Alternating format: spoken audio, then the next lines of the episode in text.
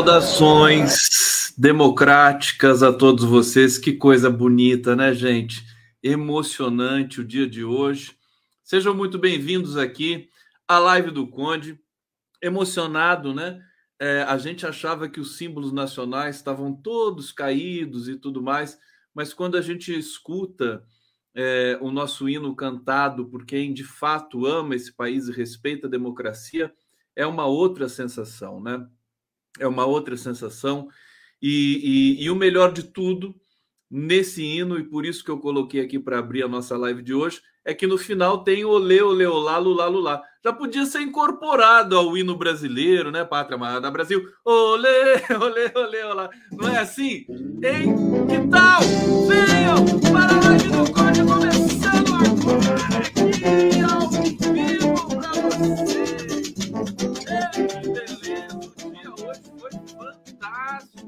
gritar, mas é porque eu não aguento, vocês sabem, né? Olha só, gente. Vera Lírio, Marcelo Mendes, aqui onde foi lindo, lindo, lindo, lindo, lindo, lindo, lindo é o Brasil. Emerson Malaquias, ah lá, BR, BR, BR, Rogério Teles. Boa noite, querido Gondão, grandes companheiros de luta. Vamos lá, um milhão de assinaturas. Ó, no dia da leitura da carta, eu tava achando que a carta ia chegar a um milhão no, na minha live mas chegou antes, né? Tá acelerada essa carta, vou te contar. Um milhão. Quer ver? Eu vou atualizar aqui, já tá com mais de um milhão. Um milhão nove mil seiscentos cinquenta e três assinaturas e a coisa vai pegar no breu. Ellen Denise ama o nosso hino porque eu canto ele de coração. Tá aqui. É, deixa eu ver. Olha lá, o Apenildo Dias, ele morre de medo do meu grito. Ó. Se você gritar na live, eu vou mandar o teu. O quê? Comprar camisa de força para o Cone. Então já manda já, viu? Já manda um e-mail lá. Pode encomendar camisa de força, porque eu não vou parar de gritar aqui. Quem não quiser que eu grite, você entendeu? Vai procurar a live do João Gilberto lá, que não grita nada. É, Isabel Cristina Joia, querido, um beijo para você. Já tem quatro doses de vacina contra a Covid. Rua para frear o neofascismo. Olha, gente, assim, de coração. Ai, meus ouvidos. Ah, vocês reclamam também, né? Vocês reclamam muito também. É só aqui que eu posso gritar. Quando eu estou fazendo a live com o Nassif, eu não posso gritar, né? Quando eu estou fazendo a live com a Daiane, também não posso gritar. É falta de educação. Quando eu estou fazendo a live com os meus entrevistados do podcast, também não posso gritar. É um horror, né? Já pensou o susto que eles vão tomar? Agora aqui comigo, sozinho, eu, eu grito mesmo. Não tem essa. Olha, gente, e hoje foi, além de tudo, foi um grito pela democracia o que aconteceu no Lago São Francisco. É, é, a gente fez essa transmissão, foram ali três horas de. de depois a coisa se, se, se, amplificou ainda mais, ou outros discursos foram acontecendo ali no pátio é, do, do Lago São Francisco, da San Fran, carinhosamente chamada pelo Zé Arbex. San Fran. Ô, Zé Arbex, você tá aí, meu filho? Vamos conversar, hein? É, tamo, tamo alerta. É, eu acho o seguinte: é, não, não queria começar. Vão, vocês estão felizes, né? Vamos lá, vocês estão felizes. Eu não vou estragar a felicidade de vocês tão cedo. Eu vou deixar mais para o final, tá bom? Vamos comigo. E no final eu estrago um pouquinho, mas faz parte, é bom né, para pele, né? Para pele. Aliás, a Folha de São Paulo hoje usou uma metáfora assim, toda pomposa aqui no editorial. Olha só, manifesto. Cadê, cadê, cadê, cadê?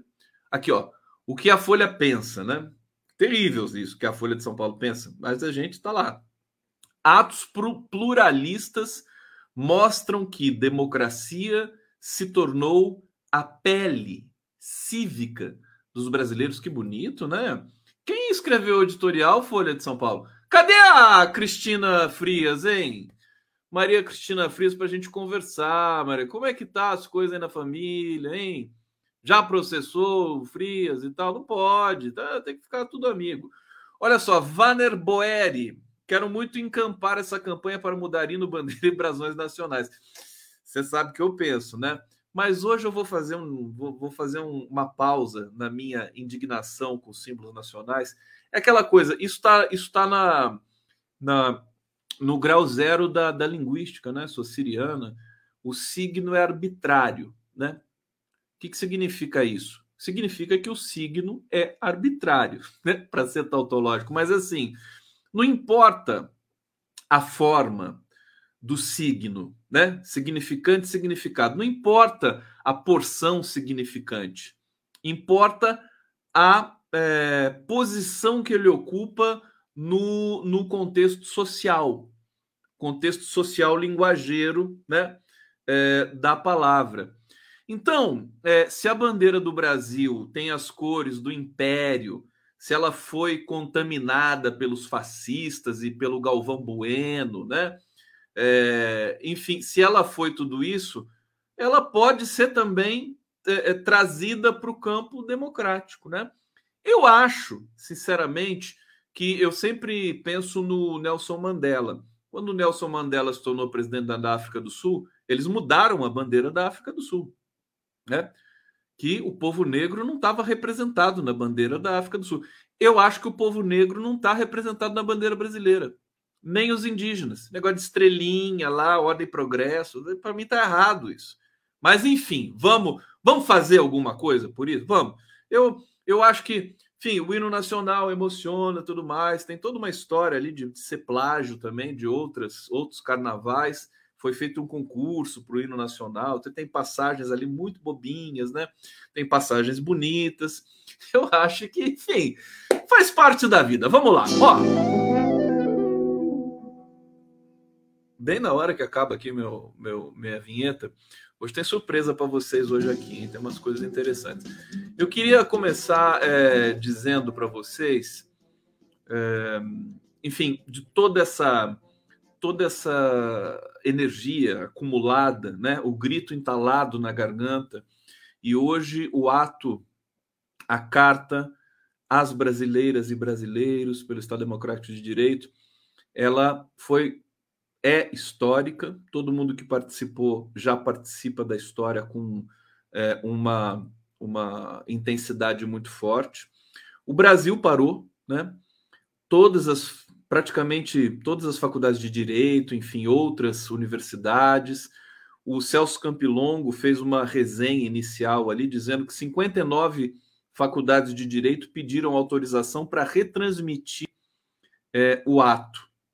É, enfim, né, o ato ecoou no país inteiro. Eu estou aqui com imagens de Fortaleza, do Rio de Janeiro, para mostrar para vocês, para na medida que a live for avançando, eu poder fazer essa, essa é, é, trazer essas imagens para vocês. Nós tivemos repercussão internacional, né? É, os maiores veículos do mundo não retransmitiram, retransmitiram trechos, mas repercutiram e a repercussão continua, né? nos próximos dias, o que é muito importante. Veja, a carta, é, a, a leitura da carta e o dia 11 de agosto não encerram o assunto. É, a gente vai ter, enfim, nós, nós, as assinaturas chegaram a um milhão, elas podem chegar a dois milhões, três milhões, vai saber o quanto de assinatura que vai chegar ainda, né? É, aliás, eu quero fazer um, um agradecimento e, um, e mencionar aqui o Miguel, do Migalhas, né? O site é o maior site jurídico do Brasil, né? O Migalhas. Ele fez todo o trabalho, é, criou o site para o Estado é, de Direito sempre, é, enfim, gravou os clipes, tinha, tinha jornalistas do Migalhas lá na Faculdade de Direito da USP. Mandar um abraço para o Miguel, que fez um trabalho espetacular. Ele vai me dar uma entrevista, acho que semana que vem a gente vai combinar, para ele contar um pouco de toda essa história. É, muito bacana. É, acessem né, no YouTube também, na internet, migalhas, migalhas, migalhas, migalhas. É, e, e, enfim, foi é, um, um, o grito entalado na garganta, reverberado agora por esse universo institucional. E uma das coisas mais importantes, mais importantes que eu considero nesse, nesse processo, e aí vou, falei isso hoje para o Vadida Mus, mais importante, coisa de linguista, coisa de linguista neurótico, né? É, eu estava clamando, se você pegar minhas lives lá de um ano atrás, né, um pouco mais, um pouco menos, tudo mais, eu sempre, eu sempre reclamava disso. É, a falta de solenidade da palavra. De repente, com a massificação do sentido nas redes sociais, a massificação da, da interação né, nas redes sociais, interação digital, que não é uma interação aspas, real, física, mas é uma interação, né? É, e, e, com essa essa ascensão de um neofascismo, né, o bolsonarismo no, no Brasil, tudo isso é, esmagou a produção de significação. O linguista tem as manias chatas assim de falar, é, linguista não, mas analista de discurso sim, né? De falar em termos assim mais talvez poéticos, né? Eu gosto da produção de significação, né? É, é diferente, você, você, você trava uma relação diferente com a linguagem. A linguagem passa a ser uma coisa, né? Não é assim, não é uma coisa assim automática. Né? Ah, é a língua, é a palavra, é a gramática, é o português, é o discurso. Não, produção de significação fica mais bonito. Né? E amplifica o sentido, por assim dizer, também. Então, é, essa essa é, capacidade de uma sociedade debater os problemas do seu país, né? Nós, com, com essa imprensa venal, pobre, tecnicamente pobre, moralmente é, é, é, precarizada, né? Folha de São Paulo, Grupo Globo, Estadão, revistas, Revista Veja, isto é, essa imprensa tradicional que semeou, inoculou o discurso de ódio, né? Não foi o Bolsonaro, né? O Bolsonaro era um, um, um Zé Ninguém quando era deputado federal, é um cretino, né? Que ninguém dava bola para o imbecil daqueles, né? Mas por que, que ele acabou virando presidente da República? Porque ele foi competente? Não. Porque é, as elites não tinham mais condições de vencer o, o Partido dos Trabalhadores, que, que tem, tinha, tem e vai continuar tendo muitos problemas, mas sempre foi o partido mais consistente desse país e que tinha uma representação legítima do povo trabalhador brasileiro. Eles não tinham discurso mais. PSDB perdeu a capacidade de, aspas, polarizar, debater com o PT. Não tinha mais argumento. A gente lembra do, do da campanha é, é, da campanha Aécio contra Dilma é, em 2014 era muito, até para Marina Silva, com todo respeito, eu sei que o Haddad adora a Marina Silva, a Marina Silva adora o Haddad, tudo bem. Mas, enfim, é, cada um, cada um também. Dentro da esquerda, nós temos divergências e temos é, pressupostos também diferentes, é, o que não nos impede de estarmos juntos, sobretudo nesse momento dramático do país. Mas é, faltava discurso, né? A Marina Silva não tinha condições de debater economia as pessoas falam que o PT, que o João Santana destruíram a Marina Silva. Nada disso. Ela não tinha condições técnicas para falar de economia. É simples. Com todo respeito a Marina Silva. Tá? É, eu, tô, eu tô lembrando disso porque eu tenho que fazer minha resenha aqui com vocês. É, é para chegar onde eu quero chegar na questão do discurso da linguagem, para dizer da importância do evento de hoje. Bom, PT o, o, o, eu me lembro do Gilmar Mendes, Gilmar Mendes, ministro do, do STF, dizendo que com os programas sociais, né, e, e toda essa governança petista, né, na, na, nas palavras dele, PT nunca mais ia perder uma eleição. Veja, eles, as elites, os partidos de centro-direita, de centro, ou que de esquerda que quisessem é, é, a, a, trazer uma, um debate público com o Partido dos Trabalhadores, uma preguiça. Preguiça de produzir um projeto, né? E não conseguiram fazer isso. Bom, aí o que aconteceu? O discurso, o debate público começou a ficar enferrujado, começou a ficar enguiçado no país, né? E aí brotou o discurso de ódio. Isso é responsabilidade da sociedade, sobretudo das elites brasileiras, né? O Brasil vinha fazendo um caminho de soberania com o Partido dos Trabalhadores nós, nós, nós subíamos nos indicadores econômicos, sociais, educacionais, de saúde. Como é que a gente interrompeu esse processo? Bom, já interrompemos, já temos aí 10 anos, 10 anos de é, estagnação econômica. Isso aí mata, por isso que a pobreza explodiu no Brasil, a fome. É, então, veja, para você acreditar no debate público, você precisa ter um rito da palavra. Você precisa ter a palavra, né? devidamente é, é, pronunciada, é, articulada. E aí que vem a necessidade do púlpito, a necessidade da solenidade, né? Para você levar a palavra de novo para uma posição de força, uma posição, é, um lugar que faça com que nós tenhamos credibilidade com o que nós falamos. A direita é, é, é, esmagou a credibilidade de qualquer um. A credibilidade foi jogada na lama. Né? Nada mais importava, interessava se a pessoa está falando a verdade ou não está falando a verdade. É a história da pós-verdade.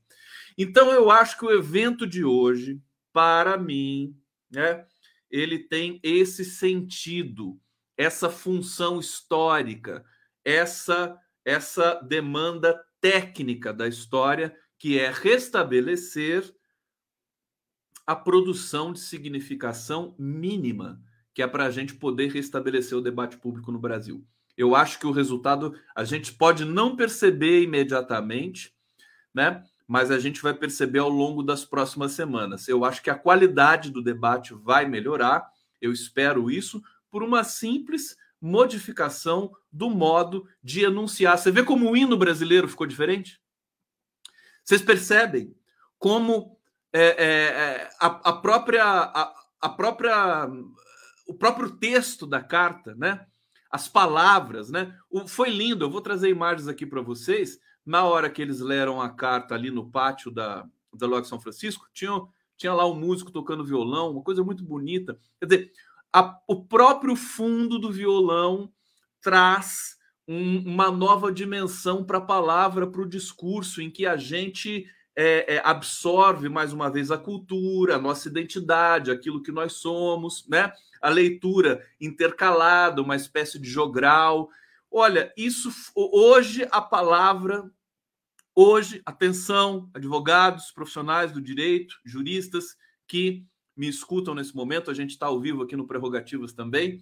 É, a palavra foi é, foi devolvida a palavra à sua dimensão é, forte de significação. Isso é muito importante e vai ter um impacto muito forte aí nas, nos próximos, nas próximas semanas, eu tenho certeza disso. Bom, vamos lá. Obrigado a todo mundo que está aqui presente na live do Conde. Vamos lá, tem muito trabalho para fazer aqui. É, tem vídeos. Aliás, vamos, vamos divertir um pouquinho. Deixa eu colocar na tela aqui o um milhão que eu recebi aqui é, do pessoal lá da, da carta. Já somos um milhão. Assina e faça parte da história. Tem alguém que não assinou aqui ainda? Aqui na minha live, aqui na minha live, todo mundo assinou, né? Todo mundo já nasceu assinado aqui com essa, com essa carta da democracia. Eu separei coisas bem divertidas para vocês. Primeiro, deixa eu ver aqui o que, que eu tenho. Primeiro, deixa eu colocar a é, como é que é o nome dela? Peraí, peraí, peraí, carta migalhas. A Janaína Pascoal. Gente, vocês querem se divertir um pouco? Vou colocar a Janaína Pascoal para vocês aqui. Pra gente se divertir. Ela, ela tá enlouquecida, né? Tá triste, porque a Michele Bolsonaro, Michele Bolsonaro, ela tá criando uma cisão nas religiões brasileiras. É, eu, eu me assustei, né? e aí eu não vou me assustar sozinho, tá? Não vou me assustar sozinho. Problema de vocês. Eu tá peço tá cautela à nossa primeira dama, que não plante no meu país a semente da divisão religiosa. Não plante. Porque não tem nada pior do que isso. Nós somos um povo de evangélicos, de católicos, de espíritas, de umbandistas, de candomblecistas, de muçulmanos, de judeus, de budistas e de hinduístas. E eu quero que todos sejam respeitados. Eu peço encarecidamente, eu não vim brigar, eu vim clamar pela paz no nosso país. Tadinha da janela, eu fiquei com pena dela. Olha, gente, que incrível, que representação dela, que coisa incrível. é, é, tão bacana e a gente sabe quando alguém está representando, fingindo, né? Tão, tão interessante isso, né? Até do ponto de vista é, até artístico, né?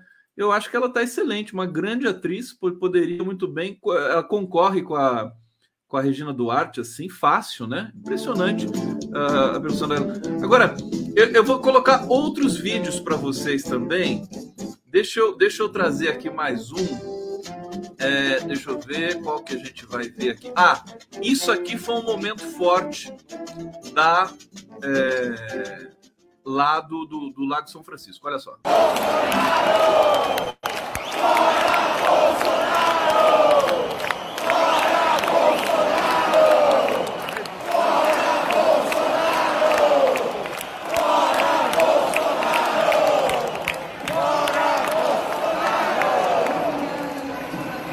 Tá, você vê a bandeira do Brasil tá lá, fora Bolsonaro, você vai significando de novo vai significando de novo a bandeira, os símbolos nacionais. Vamos fazer esse processo, então, vamos significar de novo, depois a gente troca. É, quem sabe daqui a 10 anos, 20, sei lá o quê. Mas olha, isso me chamou atenção porque o movimento se colocou, a carta se colocou assim, a partidária, desideologizada, né?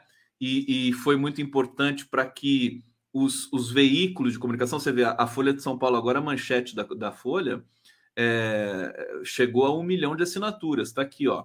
É, Carta pela Democracia ultrapassa um milhão de assinaturas em dia de ato.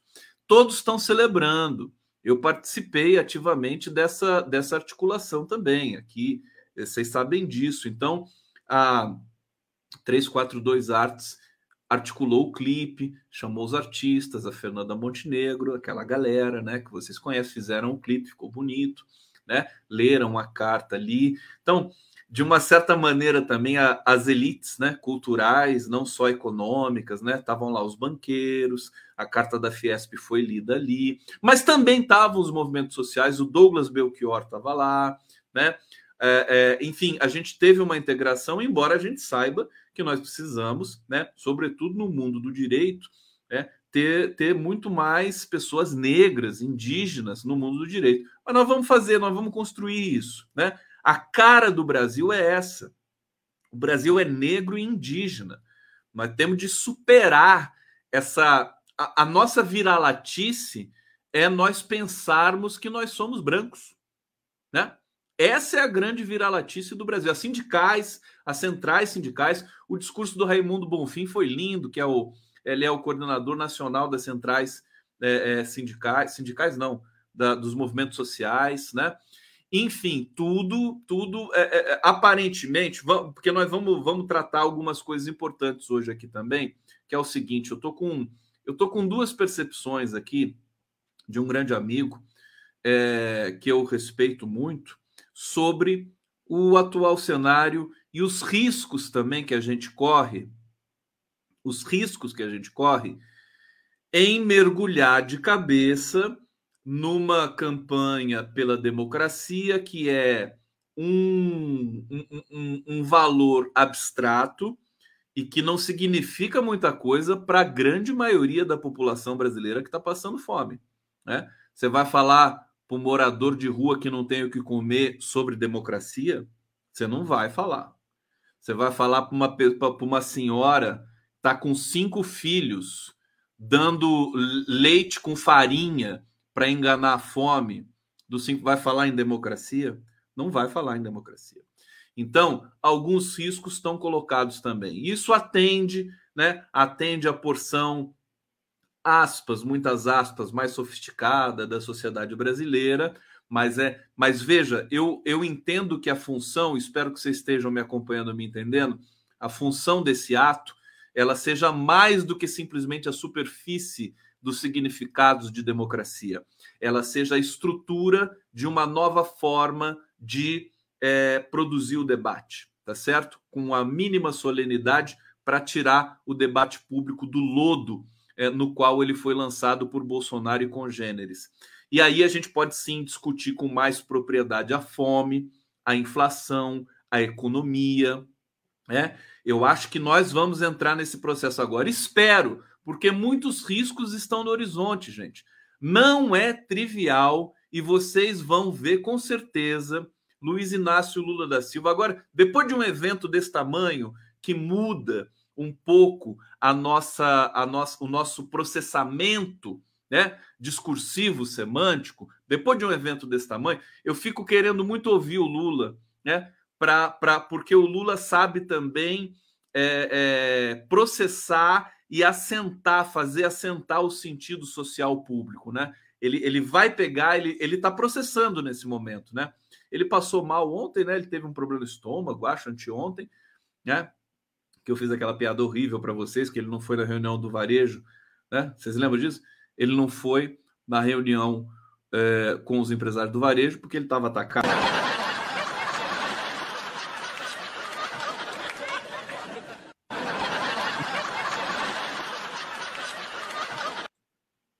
O que aconteceu aqui? Só porque eu falei, porque o Lula não foi na reunião dos empresários do varejo porque ele estava atacado?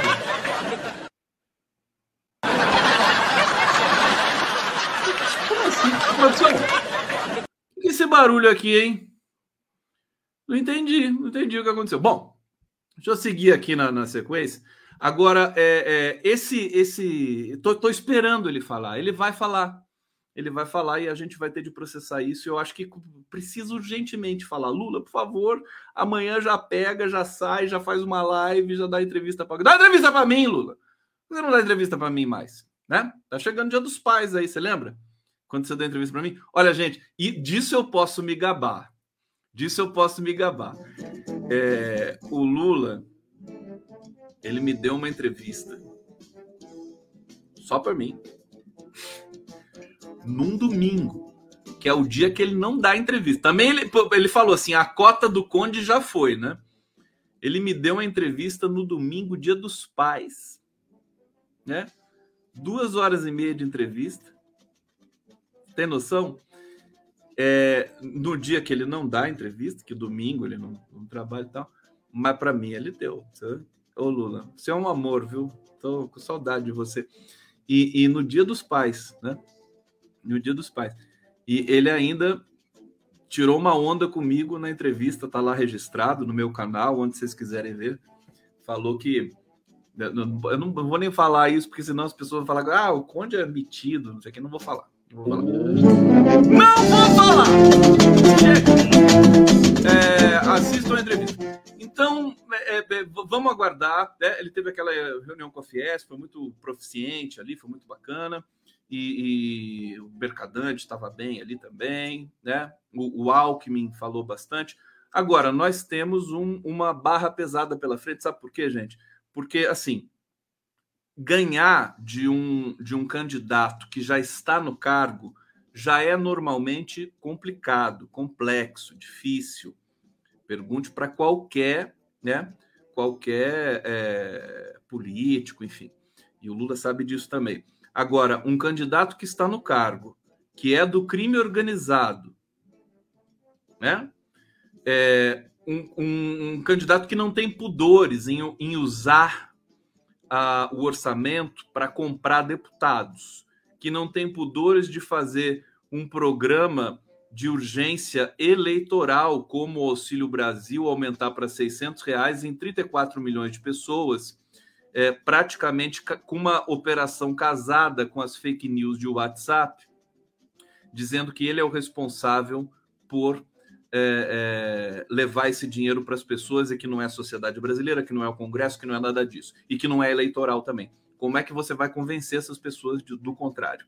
Não vai ser fácil, né? O combustível caiu e hoje ele disse uma coisa muito perigosa. Disse uma coisa muito perigosa. Pela eficiência, né? Não, não é trivial. Ele disse assim: hoje, e a imprensa está dizendo que ele menosprezou a carta e ele menosprezou a carta mesmo. Menosprezou, de não foram perguntar para ele o que achou da carta, ele menosprezou a carta. Mas ele disse assim: hoje no Brasil aconteceu uma coisa muito importante, inédita. É... E o que foi, Bolsonaro? O preço do diesel caiu 20%. Olha, se você ponderar, é aquilo que eu estava dizendo no começo do, do nosso papo aqui o povo que passa fome ou que está tá no vermelho, no cheque especial, ele não quer saber de democracia especificamente. Ele quer saber do dinheiro dele no banco, se ele vai ter dinheiro para pagar a conta e tudo mais. Então, para esse cara, qualquer publicitário, né, no primeiro ano sabe disso. Para esse cara, o preço do diesel ter caído é muito mais relevante do que um ato todo pela democracia. De maneira geral, né? Nós, nós aqui estamos aqui, somos democratas, somos progressistas, a gente sabe da importância simbólica de um, de um, de um movimento pela democracia, o Estado democrático, tudo que está acontecendo no país, mas é porque a gente, né, a gente consome muita política. Quem está aqui, eu consumo de dia, tarde, de noite, né? Passo o dia tra trabalhando com isso, é, e vocês estão aqui também consomem é, política, debate, né? Tá todo mundo ávido por um país melhor e tudo mais de verdade. É, agora tem uma grande massa que não está nesse, nesse lugar. E o Lula sempre soube dialogar muito bem com essa grande massa brasileira e está sabendo nesse momento porque está liderando as eleições. Agora, hoje nós tivemos a prévia da Quest no estado de São Paulo e uh, uma, uma distância já muito pequena entre Lula e Bolsonaro. Eu, eu, eu ia dizer o seguinte, para completar, né? Não querendo assustar ninguém. É, muito se falou de resolver a eleição logo no primeiro turno. Né? Vamos resolver logo no primeiro turno. E tá. Eu acho que o Lula, eu acho que ele vai mudar o discurso. Eu conheço. Né? A partir de amanhã, pode esperar que ele já não vai falar mais em querer ganhar no primeiro turno porque isso é isso é, isso é um é uma espécie de soberba, é perigoso, certo? É, eu, eu tenho comigo que ele vai passar a dizer simplesmente não, vamos fazer o debate, né? Vamos travar essa esse combate é, e não vamos ficar falando em primeiro e segundo turno. Esquece turno. Não tem turno mais. Para com turno. Tem que ganhar a eleição. Por quê? Pode ser que quem precise do segundo turno não seja mais o Bolsonaro. Veja, não quero assustar vocês. E já assustando, né? Mas eu conheço como essas essas é, entranhas eleitorais no Brasil funcionam. Pelos movimentos que eu estou observando, é, a gente vai ter um, um, um acirramento dramático desse processo. Agora, qual é a boa notícia disso? Qual é a boa notícia disso? Nós temos o segundo turno. Tá certo? Vamos ter o segundo turno. Que o segundo turno seja melhor para nós progressistas do que para eles fascistas. Tá certo? Eu acho que é mais ou menos por aí. Bom, música! Cadê a minha música? Ó, tá aqui para vocês. Vou botar um pouco, um negócio aqui, ó.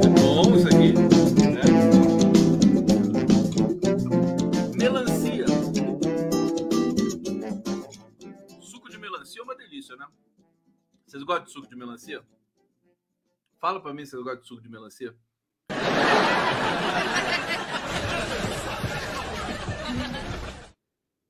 Mas, mas o que está acontecendo aqui nessa live? Só porque eu perguntei se eles gostam de suco de melancia?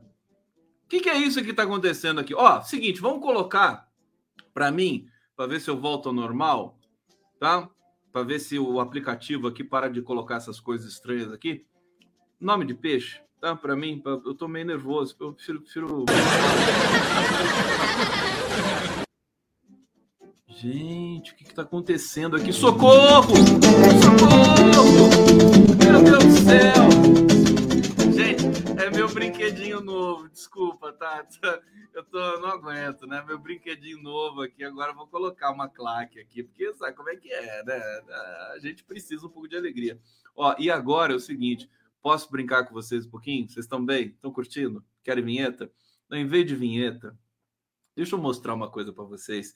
Eu vi isso aqui hoje é, no YouTube. Alô, Léo, você tá aí, Léo? Olha que coisa mais fofa, gente. Que, olha só isso aqui. Oh, meu Deus! Leonardo Patrucci. Olha lá a cara dele. Que bonitinho! O cachorrinho ali, olha só, vida de youtuber. Tá lá, ele tá no celular, de novo, de novo, de novo. Gente, isso aqui é bom demais. Eu vou ficar vendo isso o tempo todo. Olha só. Ô, Léo, bom dia, Léo. Olha que beleza. Adorei, adorei. Eu conheço esse cachorrinho dele aqui. É muito gente boa. Esse cachorro tá aqui. Já, já, já fiz o mico aí que eu tinha prometido para você, Leonardo. Todo dia agora vai ter uma brincadeira, hein? tá bom? Você vai ficar louco comigo. Ô, gente. É, aqui, Olha que interessante, Carta pela Democracia tem adesão de quase 2 mil militares e mais de 8 mil policiais. Hã? Tá bom para vocês? É, segundo o levantamento feito pelos articuladores do documento, é, 8.281 policiais e 1.894 militares aderiram ao manifesto. Veja, o, o mundo não está perdido, né? o mundo não está perdido. A gente tem gente muito consciente nessas duas instituições, Polícia Militar e Exército. Né? Olha só é, o perfil dos assinantes, né? dos, do, dos signatários da Carta pela Democracia. É, 129.965 professores, 20.418 empresários, que se autodenominam empresário tudo mais, né? 851 pastores, é, 467 padres e 207 empregados domésticos. Né? Aqui a Carta pela Democracia é, na heterogeneidade da nossa do nosso mundo do trabalho. Tem uma notícia interessante hoje sobre esse mundo do trabalho, porque o Partido dos Trabalhadores se, se reuniu hoje com lideranças sindicais dos aplicativos. E tem gente muito competente. Eu tive o, uh, o prazer de entrevistar aqui lideranças sindicais, enfim, é, lideranças do, do, do, do, não, pode, não se pode nem falar sindical ainda, mas é, é, é do, trabalhadores por aplicativo que vão se organizar. É a próxima fronteira agora da organização do trabalho, da regulamentação eu creio que vamos, vamos trabalhar muito forte, é, mas um próximo governo democrático, popular, soberano no Brasil pode fazer uma revolução na compreensão é, da nova estrutura do trabalho. Gente competente para fazer isso tem. Olha, hoje eu estava vendo algumas notícias sobre a Europa, noticiário da Europa, gente.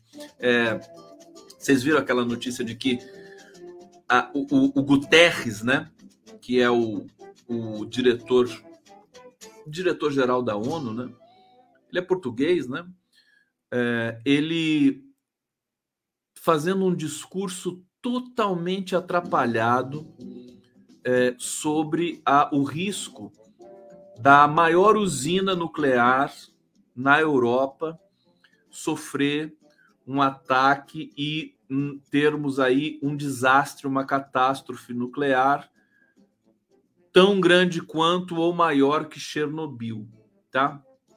E eu estou dizendo isso pelo seguinte: as lideranças né, europeias, quem que está na Europa me assistindo aí? Tem muito brasileiro tal que, que conecta aqui na live do na Europa agora também deve ser 5 da manhã, então talvez não tenha. Mas de qualquer maneira, se você estiver assistindo aí na Europa e tal, dos Estados Unidos deve ter, né? Cadê a Cassandra Capranica que assiste lá dos Estados Unidos? Cadê aquele meu amigo de Nova Zelândia também que vinha aqui sempre, agora não vem mais? O que aconteceu? É, o, o, o dado é que chefes de Estado europeus são muito incompetentes. Eles estão na pior safra. Eu ouvi isso de, de cara a cara com Boaventura Souza Santos, que é um dos maiores intelectuais do mundo, né? Português. E nunca se viu tanta, tanta aí no Cairo. Priscila Sanches está no Egito lá, né, Pri? Ó, beijo, Priscila. Saudade, querida. É, o, o, e no, no Egito é, é, tarde, hein? Que horas são aí no Egito, ô, Priscila? Fala pra gente aqui. Qualidade muito, muito macabra dos líderes europeus. Vão acabar colocando em risco mais essa dimensão na Europa. Já colocaram em risco o fornecimento de energia da Rússia por embarcarem num conflito absolutamente produzido pelos Estados Unidos, né? É um desastre total. Cinco da manhã no Egito, né? Tá na hora de acordar. hein, Priscila? É, entenda. E assim, chocado, né? Nós temos gente competente aqui no Brasil. Você imagina, bota o Macron do lado do Haddad, né? Coloca o, o como é que é o nome do, do, do novo primeiro-ministro alemão? Como é que é o nome dele? Esqueci. É, bota esse primeiro-ministro alemão lado a lado com o Olívio Dutra, com Dilma, sabe? Do ponto de vista da, da, da própria, da própria concepção de, de governança, de direitos humanos, seja lá o que for, de engenharia econômica, sabe? Eles são muito fracos. O Brasil tem as, os melhores quadros. Schultz, obrigado, gente. Luiz Cavalheiro. Os melhores quadros para desenhar um programa novo de combate à desigualdade, à fome, de crescimento da economia, de é, é, é, democratização da internet, da, enfim, da energia elétrica, nós precisamos ainda, universalização sistema sanitário, né? esgotamento sanitário. É, o Brasil pode ser o celeiro das novas ideias. Né? Sempre foi, nos governos democráticos nós éramos. É, teremos de voltar a ser o celeiro das novas ideias, e sobretudo no mundo do trabalho, é, que tem esse novo desafio de ver como é que vai ser a questão dos aplicativos. Deixa eu atender um pouco vocês aqui no bate-papo. Vamos lá para o bate-papo! Gisele Lagos está dizendo aqui, Conde, seu canal não está dando para ir para o chat. Olha, eu tô com o meu canal aberto aqui, o chat tá, tá lá funcionando, querida. Normal, não tem super chat, né? Que eu ainda não monetizei. Mas o chat tá legal, tá lá. Tá bom? Aqui o Robson, Rob Sobreira, democracia só existirá com soberania, recursos naturais. Obrigado, Jono. Tá aqui sempre com esse com esse é, ícone amarelinho aqui. Sempre eu vejo você, viu, Jono? O Chomsky ficou na casa do Haddad. Pois é nós temos nós temos os quadros, os melhores quadros do mundo. Olha só, a Cassandra Capranica está aqui, 15 para as 8 da noite aqui em Fomicalha. Que nome bonito! Fomicalha. Quase que eu li uma coisa diferente aqui. Mas, ô Cassandra, beijo para você, viu, querida? Muito bom estar tá aqui. Onde vocês estão no mundo todo? Quem está no fuso horário diferente? do Brasil aqui para falar para a gente matar a curiosidade. Douglas Silva, 1945 em Sacramento, Califórnia. Aê, California Dream. Vamos lá. Aqui o Luiz Cavalheiro me lembrando o nome do primeiro-ministro alemão. Deixa eu ver se tem mais superchat aqui. Obrigado, Augusto Flores, Lu Alves, Gesiel Antônio, Silva, Fábio Sobrinho. Cadê minha bolsonarista de estimação? Não apareceu aqui hoje? Célia Silva, Marcelo Pimentel, Glória Costa, é, vamos lá, tem mais live aqui para vocês e o tempo passou tão rápido hoje. Deixa eu ver se tem mais vídeo. Eu queria mostrar alguns outros vídeos para vocês aqui. Vamos ver um flashzinho do que foi é, esse, essa movimentação é, da democrática. Vamos ver que Fortaleza num vídeo enviado para a gente aqui do Marcelo Shoa. Vamos ver. Nós estamos aqui no pilotis da PUC com o doutor Álvaro Quintão, representando a seccional Rio de Janeiro da OAB. Doutor Álvaro, como foi o ato hoje no pilotis da PUC?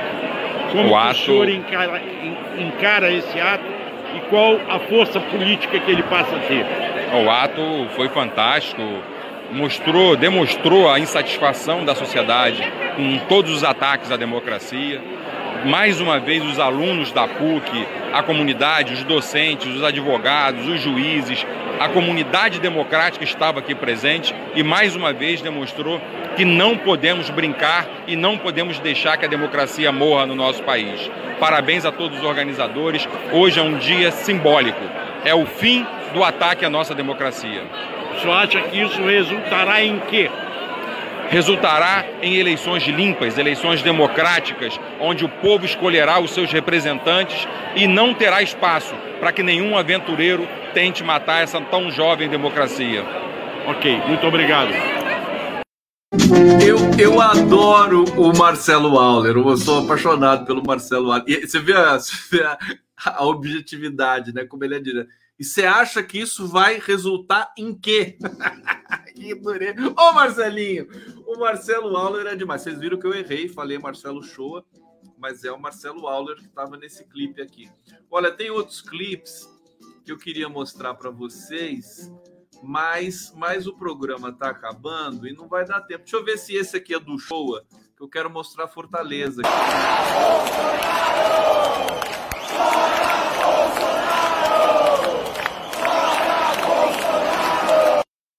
Não, não é também. Você vê que eu estou errando tudo hoje, né? Porque é muita coisa aqui para que eu coloquei. É, olha só, tem, tem mais uma outra leva de vídeos que eu estou mudando agora aqui de, de, de, ambiente no meu aplicativo. Deixa eu ver se eu. Olha, esse aqui é lindo, gente. Vamos ver a Luísa Erundina, que estava lá é, no, no evento. Olha que, que gracinha, Luísa. Olha, é um momento de muita alegria, de muita esperança de que o povo engrosse esse movimento, vá para as ruas, porque o único capaz de mudar a realidade e de virar o jogo e de reconquistar os direitos perdidos é o povo acreditando na sua força e decidida a lutar pelos seus direitos.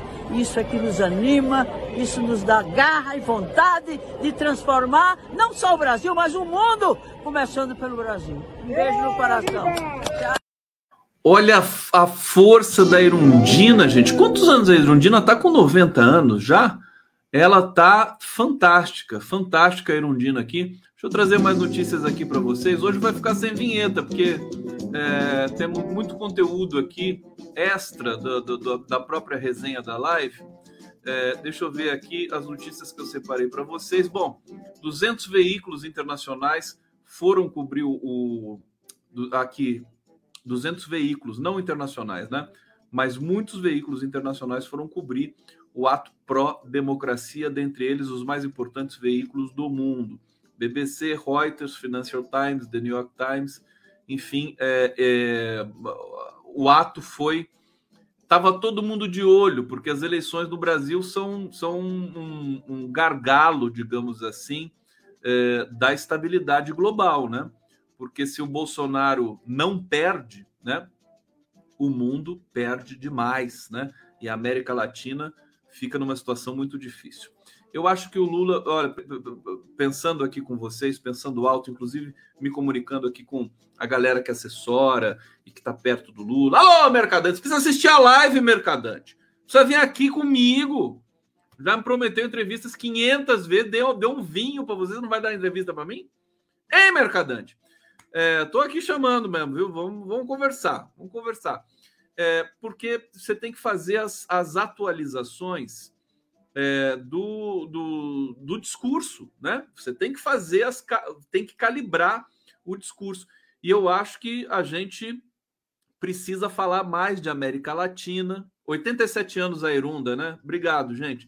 É, precisa falar mais de América Latina, da necessidade que a América Latina tem é, de que o Lula seja eleito no Brasil, né? Isso é muito importante. Os povos latino-americanos estão de olho, estão ali muito, muito atentos para o que vai acontecer no Brasil. Porque pode botar tudo a perder. É, a vitória do Petro, por exemplo, na Colômbia, né? A, a Dilma Rousseff se encontrou com a Francia Marques, coisa linda, né? Duas grandes mulheres se encontrando a gente tem uma articulação, inclusive também com juristas, profissionais de direito, do Prerrogativas de outras entidades circulando na América Latina, indo para a posse do Gustavo Petro, é, com grande, tran, grande trânsito entre os intelectuais e políticos que estão nesse momento é, é, é de volta à governança latino-americana. O, o, Gabriel Boric é um que precisa muito da, da ajuda do Brasil, da experiência do Lula. A Argentina começa a caminhar também para um processo perigoso, né? com muita instabilidade econômica. O Alberto Fernandes está num momento complicado na Argentina. É, a América Latina precisa do Lula e o mundo todo precisa. Então, eu acho é, que o Lula é muito apaixonado pelo Brasil e ele gosta de pensar muito o Brasil. Se bem que na Fiesp ele falou da China, falou de tudo, falou de geopolítica, ele é craque nessa área também mas é, é importante pensar é, junto e, e, e, e, diretamente, né, ter um link direto com os governantes aqui da América Latina e aqueles da Europa que se interessarem por um mundo menos hostil que tenha o Lula, ele está caminhando para ser é, a maior liderança do mundo. Isso vai ser tão bom para o Brasil, gente. O Brasil vai voltar a ser o foco é, de todo o debate sobre direitos humanos, combate à fome, né? Porque o mundo está rarefeito, né? Você não tem lideranças assim. Com todo respeito e humildade, você tem gente competente na FAO, tem gente competente na OMS, sem dúvida nenhuma, na China. Agora, o Lula representa uma outra coisa, ele tem um outro peso diante de tudo isso. Então, é, vai, ser, vai ser espetacular para o Brasil. Agora, nós temos de merecer isso. Né? Nós temos de merecer. Temos de lutar como, contra uma imprensa tecnicamente precarizadíssima, que não consegue. É uma imprensa que não consegue combater o Bolsonaro, não consegue fazer um jornalismo legitimamente crítico ao Bolsonaro. Eles ajudam o Bolsonaro é, dizendo que, é, com, com, com a abordagem que eles dão à queda do preço dos combustíveis, eles não contextualizam isso. E isso chega na, na população mais pobre, que não tem nem dinheiro para comprar o jornal, nem tempo para ler o jornal na internet, entendeu? É, chega como se fosse uma benesse da presidência da República especial para todo é, pobre brasileiro. E a gente tem, pode ter muita confusão nessa área.